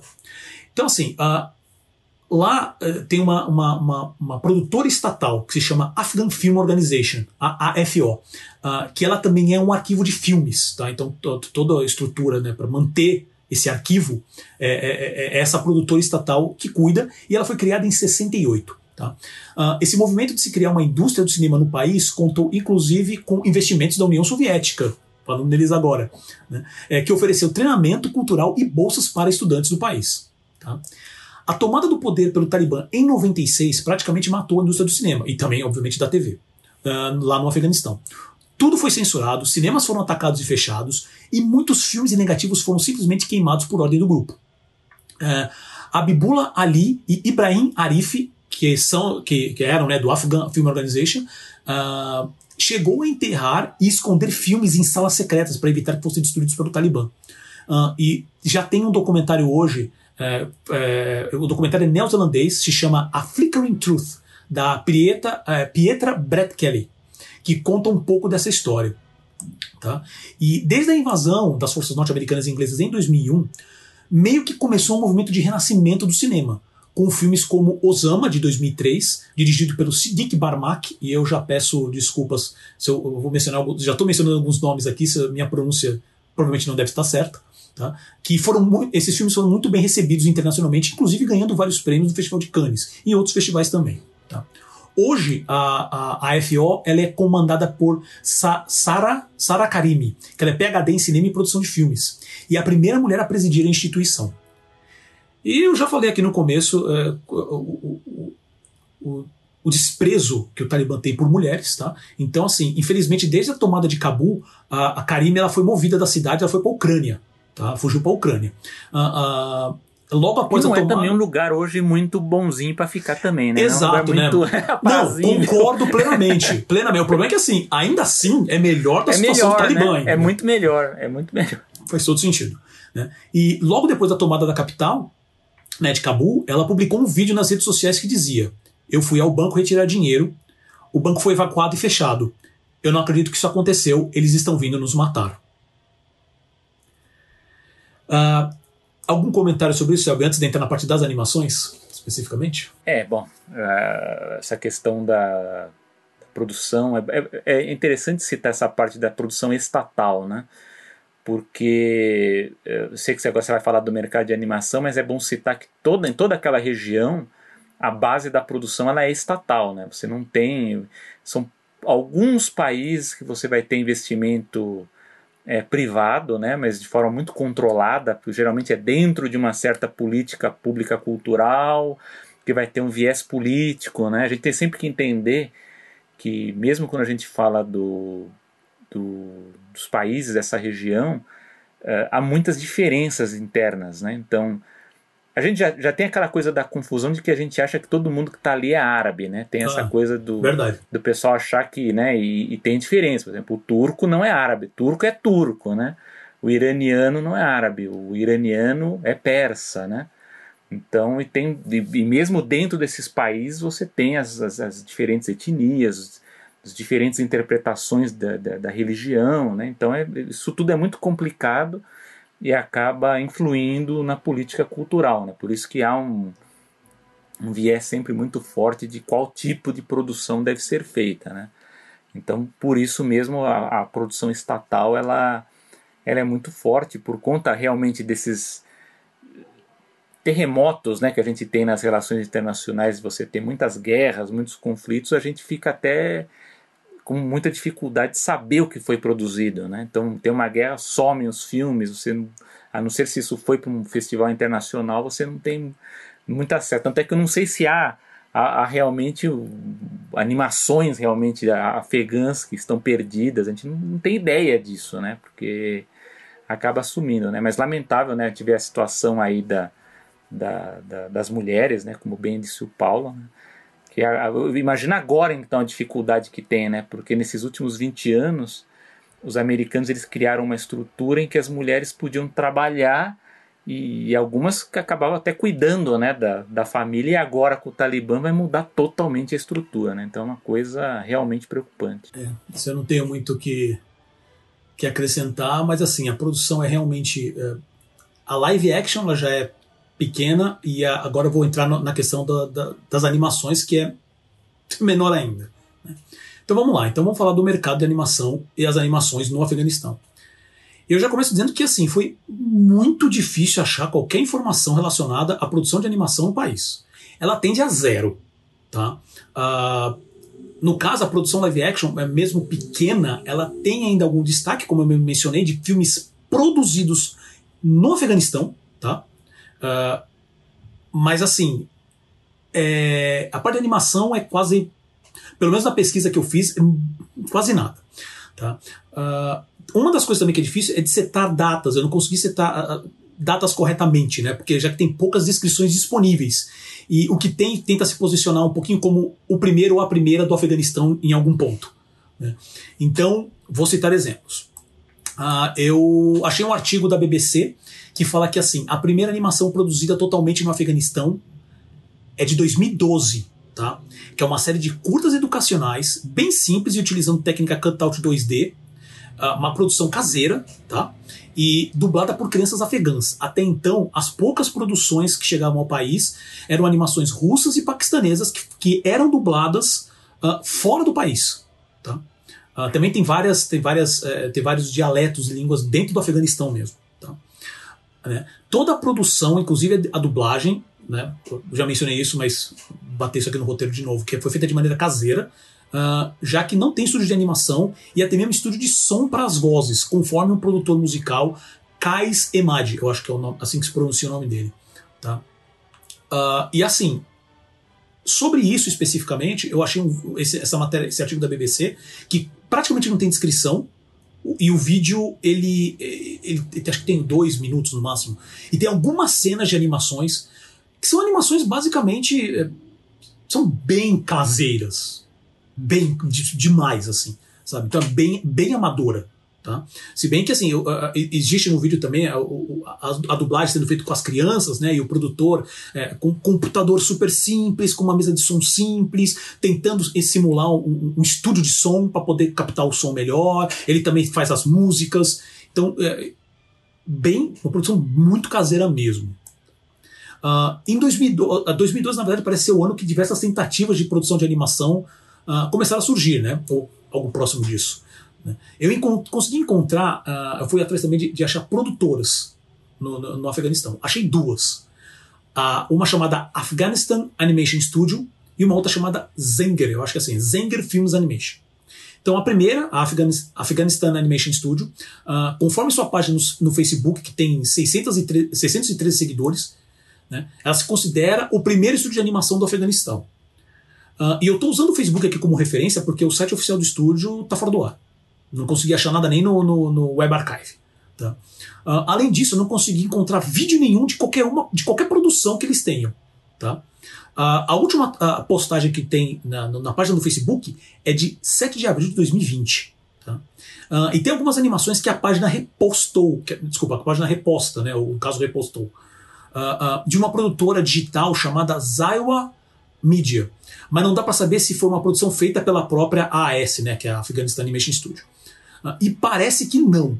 Tá, eu, eu, cheguei a dar uma olhada, uh, parece que isso foi uma produção feita pela essa própria Zaiwa, que provavelmente deve ter algum contato lá, porque a página do, do da Afghanistan Animation Studio, ela, ela as poucas postagens que tem é sempre repostando alguma coisa. Então tem aulas eh, de vídeos em inglês, falando, fazendo referência ao novo filme até do Rei Leão, na época que saiu, e são repostagens em inglês mesmo.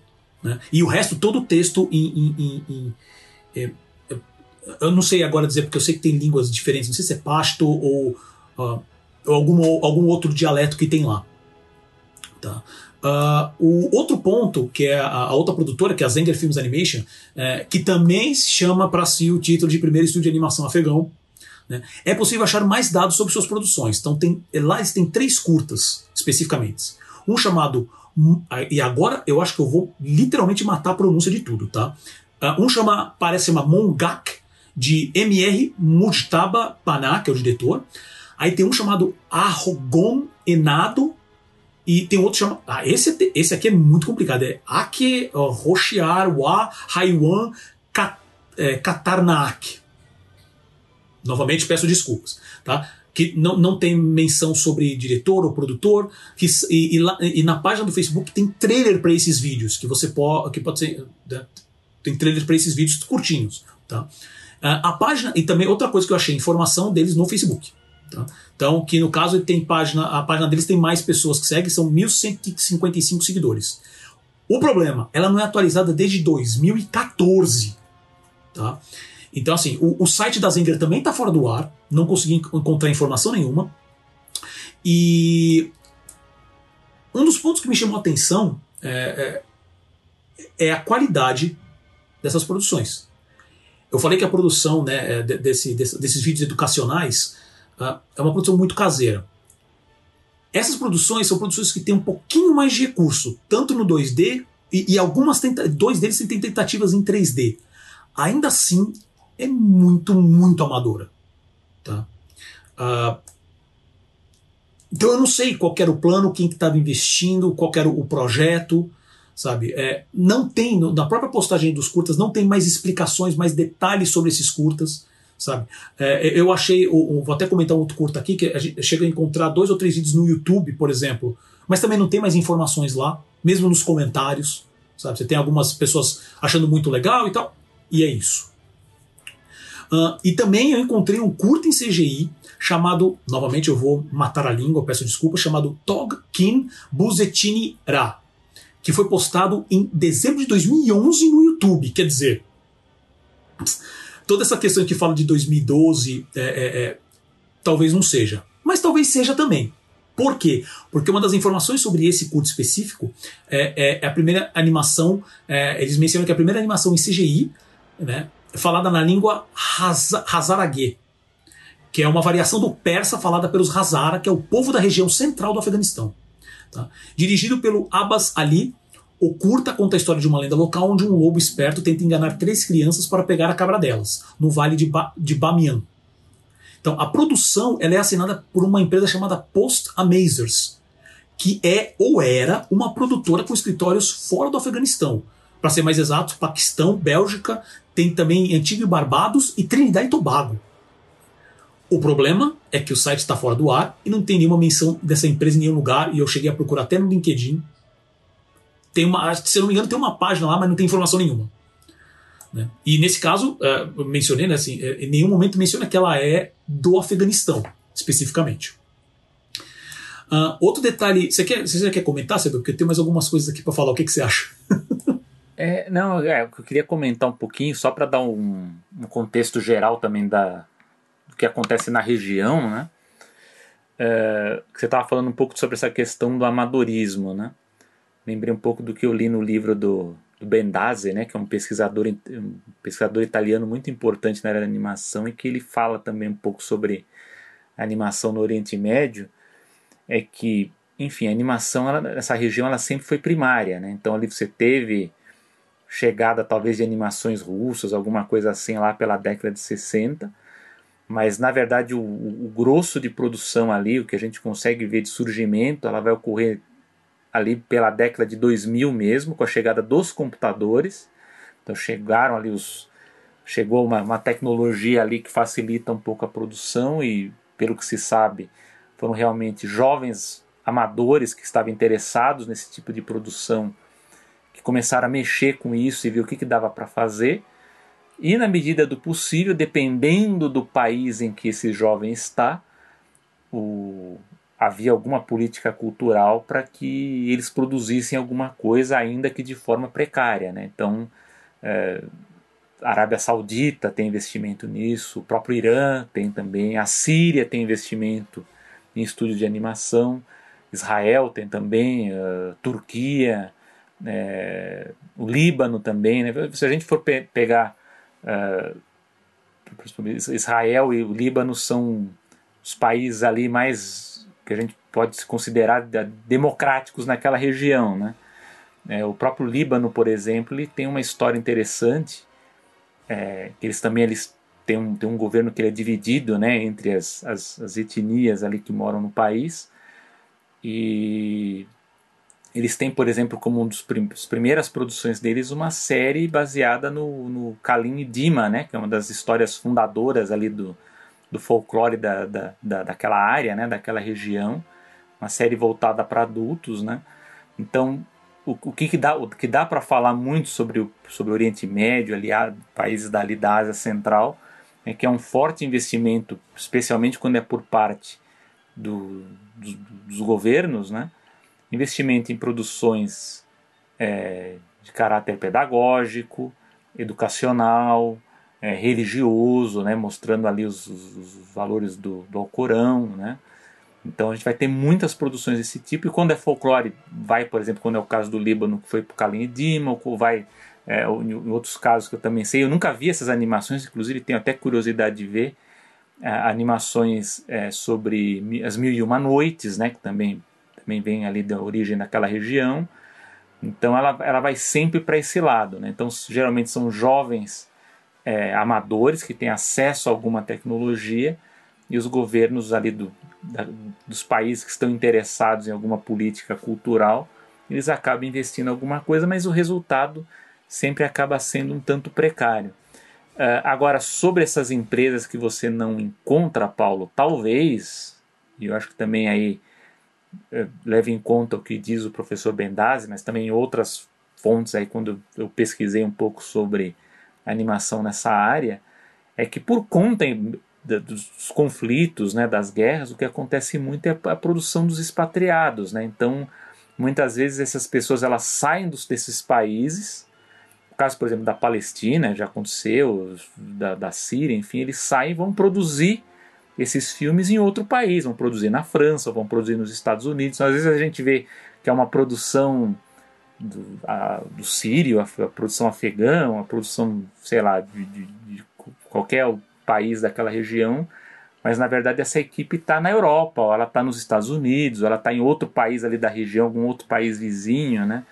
Então a gente tem que levar isso em consideração também na hora de, de avaliar essas produtoras, né? Porque a gente vê o nome delas e muitas vezes elas não estão é, nos países a qual ela, ela, ela está referenciada, né?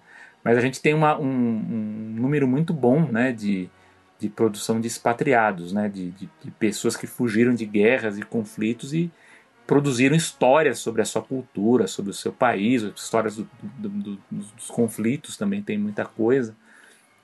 E, mas acho que isso ajuda a explicar um pouco dessa sua dificuldade para encontrar mais informações dessas empresas. Não, sem dúvida. É, o, o meu objetivo foi justamente tentar é, entender se havia alguma algum mercado, na verdade, alguma, alguma produção no próprio país. Né? Porque a gente, a gente vai chegar daqui a pouco na questão da, da de produções sobre o Afeganistão, que nenhuma é, é, produções animadas sobre o Afeganistão, que nenhuma são produzidas no Afeganistão, que está nessa questão dos expatriados e tal, que a gente vai entrar mais, vai mencionar mais isso. Mas aí já mencionando essa questão dos expatriados, eu já quero, só vou dar uma invertida numa parte do roteiro aqui agora, que eu também achei um artigo bem interessante, que é curto, super curto, foi escrito por Mehmet Kara, que é para a agência Anadolu, da Turquia, que fala da animadora Sara Barak, é, Barakzai, de 27 anos, considerada a primeira animadora afegã. Tá? Mesmo com diversos problemas, a Sara conseguiu estudar e conseguiu uma bolsa da Turquia para estudar animação e ilustração uh, lá no país. Né? Desde então, em uma viagem recente ao Afeganistão, uh, esse artigo é agora de janeiro de 2021, ela organizou mais de 30 cursos de animação e ilustração, além de cursos online, com foco no público feminino. Ela hoje trabalha em diversos projetos para a Unicef e a Unesco, e ela deixa claro na, na, na, na, matéria que ela tem sonho de trabalhar um dia na Pixar ou na Disney. né? Porque acaba sendo a referência mundial mesmo. E desde a queda de Cabul, eu não encontrei mais nenhuma informação sobre ela. Ela tem até um Twitter, mas ela não, faz um tempão que ela não posta, sabe? É, e nem, não achei nenhuma outra. Uh, eu, eu, encontrei o Instagram dela, mas é fechado. Eu tentei pedir requisição para, sabe? Pelo menos não, não, me deu retorno até então. Né? E além disso, uma última informação assim que, que acho que também para ajudar para ver como realmente é precária a situação dessa parte de animação lá, que em 2013 sempre nessa nessa parece que tudo é, é, roda nessa área 2011, 2012, 2013, né? Que foi realizado o primeiro festival de animação do país e pela minha pesquisa parece que foi o único, tá? Onde 18 animadores afegãos apresentaram seus curtas. Tá em uma reportagem também de, de, de vídeo da BBC de um minuto e meio, né? A, a, a o, o, veículo né, falou um pouco sobre o evento e mostrou algumas cenas de animações, além de entrevistar o Ibrahim Rotal, que é do Goethe Institute, em Cabul, onde aconteceu o festival. Uh, alguns uh, os animadores, né, eles pediam, como a Fátima Hassani, que foi uma das que apresentou, era uma, uma, uma mulher nova, devia ter, não sei, para mim parece ter um, tipo 18, 20 anos, pediam mais estrutura e recursos para produzirem suas animações.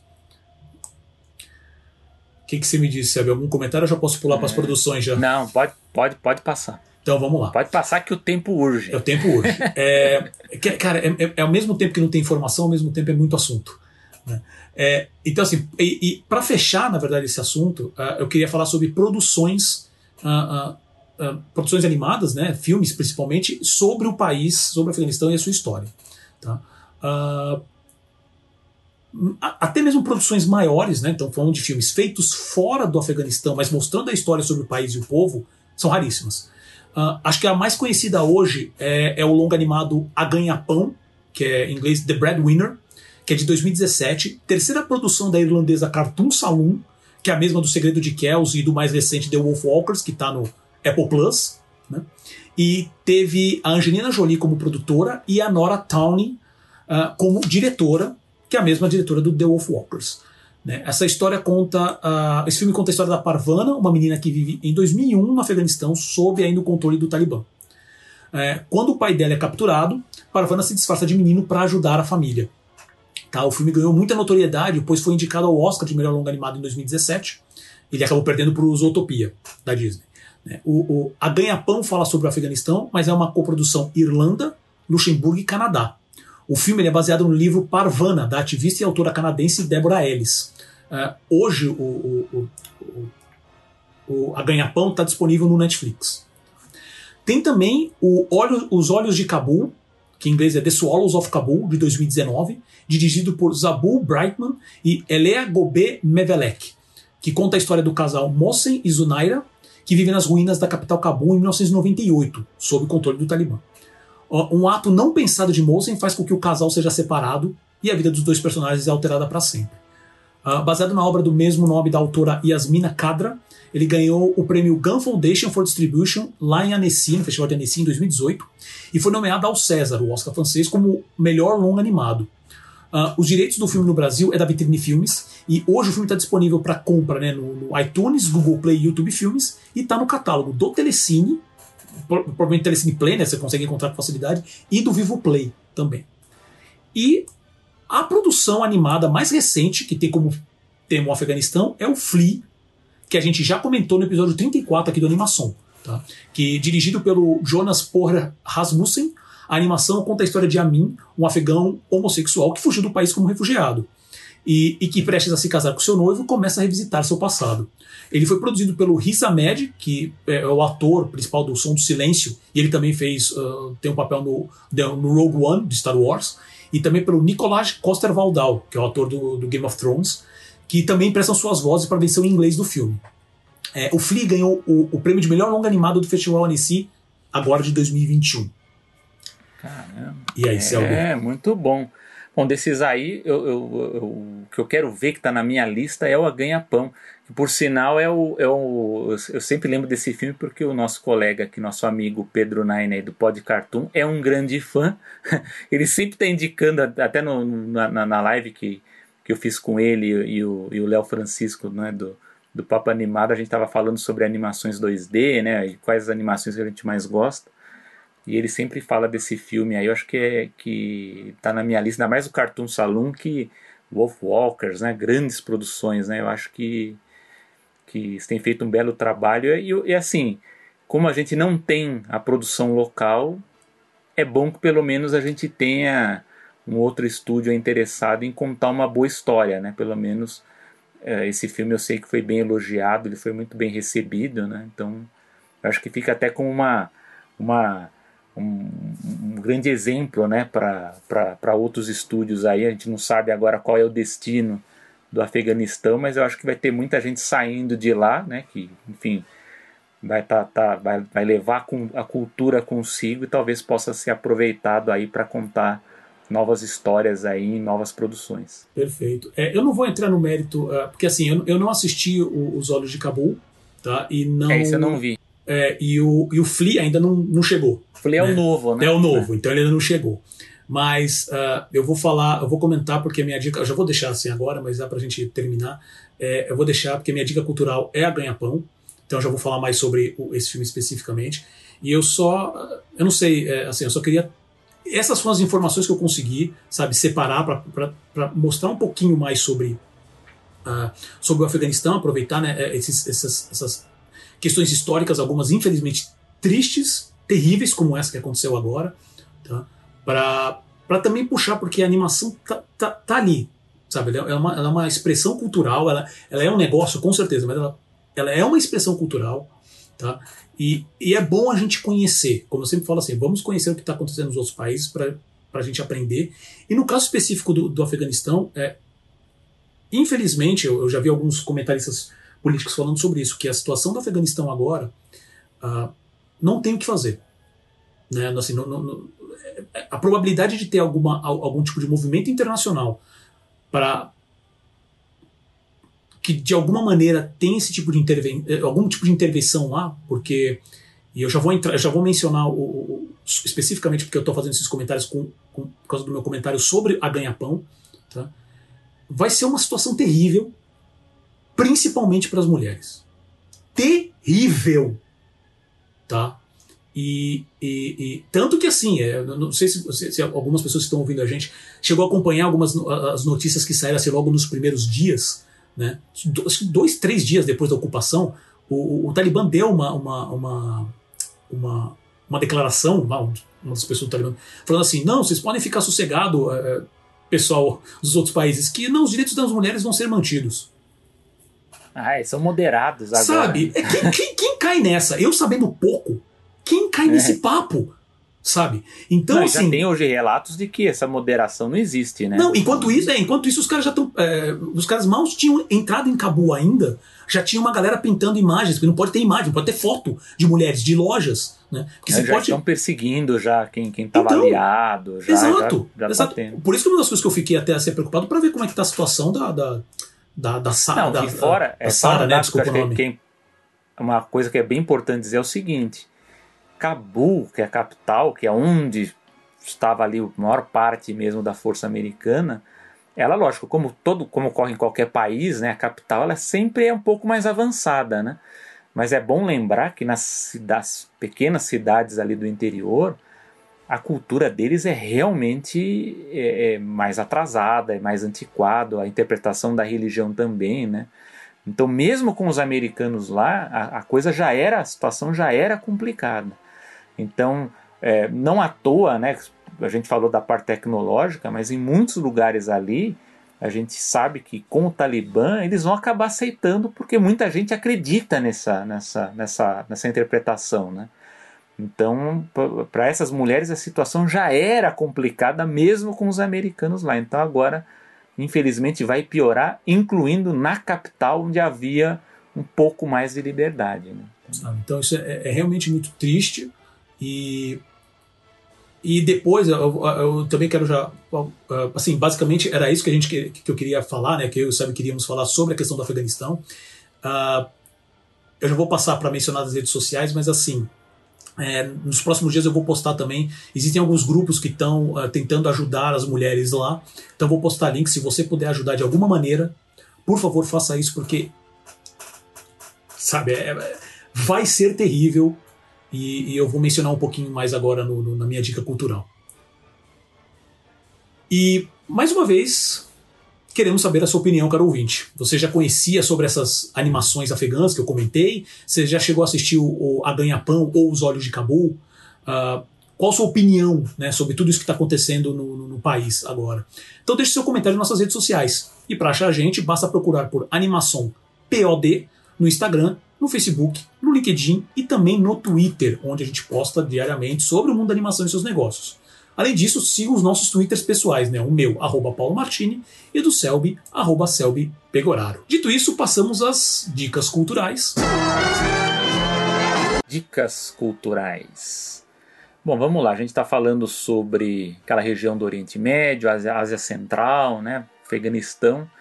É, eu citei aí de passagem, né, que parte das animações ali quando elas não são focadas em aspectos pedagógicos, educacionais ou religiosos, às vezes eles vão para o folclore, né, para as histórias ali originárias daquela região e boa parte delas ali vem das Mil e Uma Noites. Então eu gostaria de indicar aqui uma série de livros né, sobre as Mil e Uma Noites que foi editada aqui no Brasil. É, a tradução é do professor Mamed Mustafa Jarouche, professor da USP, né, professor de árabe. Isso é bem legal porque é uma tradução direto do árabe, então não é tradução da tradução, né, que acaba perdendo significado. Eu tenho os, os, os quatro primeiros volumes lançados anos atrás, ele lançou recentemente o quinto volume, então aqui fica uma dica cultural então, do professor Mamed Jarouche, As Mil e Uma Noites.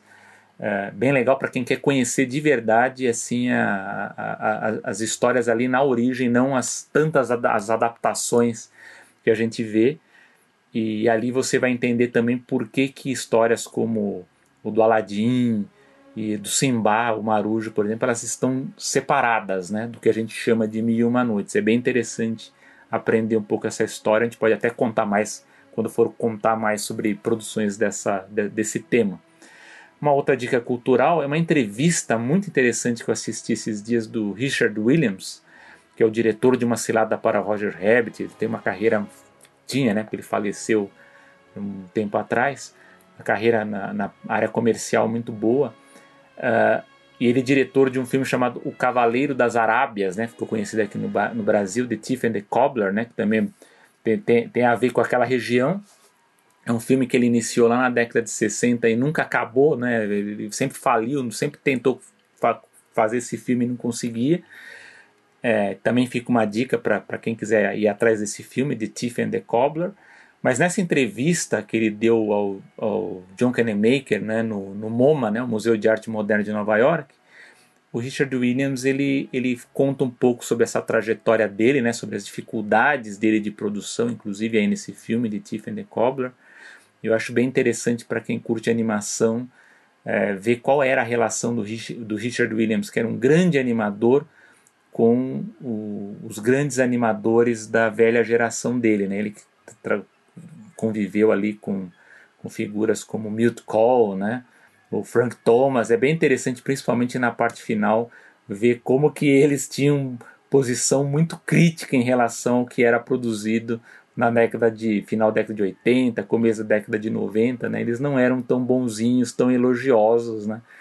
Com filmes como Aladdin, como A Bela e a Fera, o próprio Roger Rabbit, enfim. Então acho bem legal para a gente ter uma, uma, uma, uma, visão né, de como que era a convivência e de como pensavam também esses velhos animadores e também, lógico, para ver o próprio Richard Williams, que é um dos grandes gênios aí da animação e ele inclusive dá dicas também sobre, sobre produção de animação que eu acho que vale a pena assistir. Depois eu vou passar para o Paulo e a gente vai colocar nas nossas redes aí o link para que vocês possam conferir. É isso, meu amigo Paulo. Perfeito. E a minha dica cultural é, como eu já mencionei, A Ganha-Pão, The Breadwinner, que é da Nora Townley. Gente, para vocês terem uma ideia, eu assisti o filme agora, alguns minutos antes de a gente começar a gravar. Tá? Então ele está fresco na minha mente. É de cortar o coração sério. Eu, eu, não, eu não imaginava, sabe? Esse é um filme também que, assim, já tá na minha lista há anos e eu vou empurrando, empurrando. E eu falei assim, poxa, se eu vou falar do Afeganistão, aí, poxa, o Breadwinner. Deixa eu tentar ver esse filme, né? Aí tentei ver ontem, tentei ver no domingo, não deu. Falei, vou tirar aqui um, tempinho, vou, vou matar isso aqui de uma vez.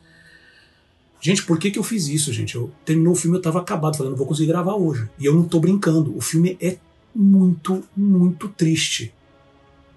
Se esse filme de uma hora e meia, né, tem uma hora, acho que uma hora e trinta e cinco, ele consegue, nessa uma hora e trinta e cinco, mostrar um pouquinho só do terror que é viver sob o governo talibã, né, porque ele mostra justamente essa época uh, uh, uh, anterior à, à, tomada, logo anterior à, à, à invasão das, das tropas americanas né, e inglesas,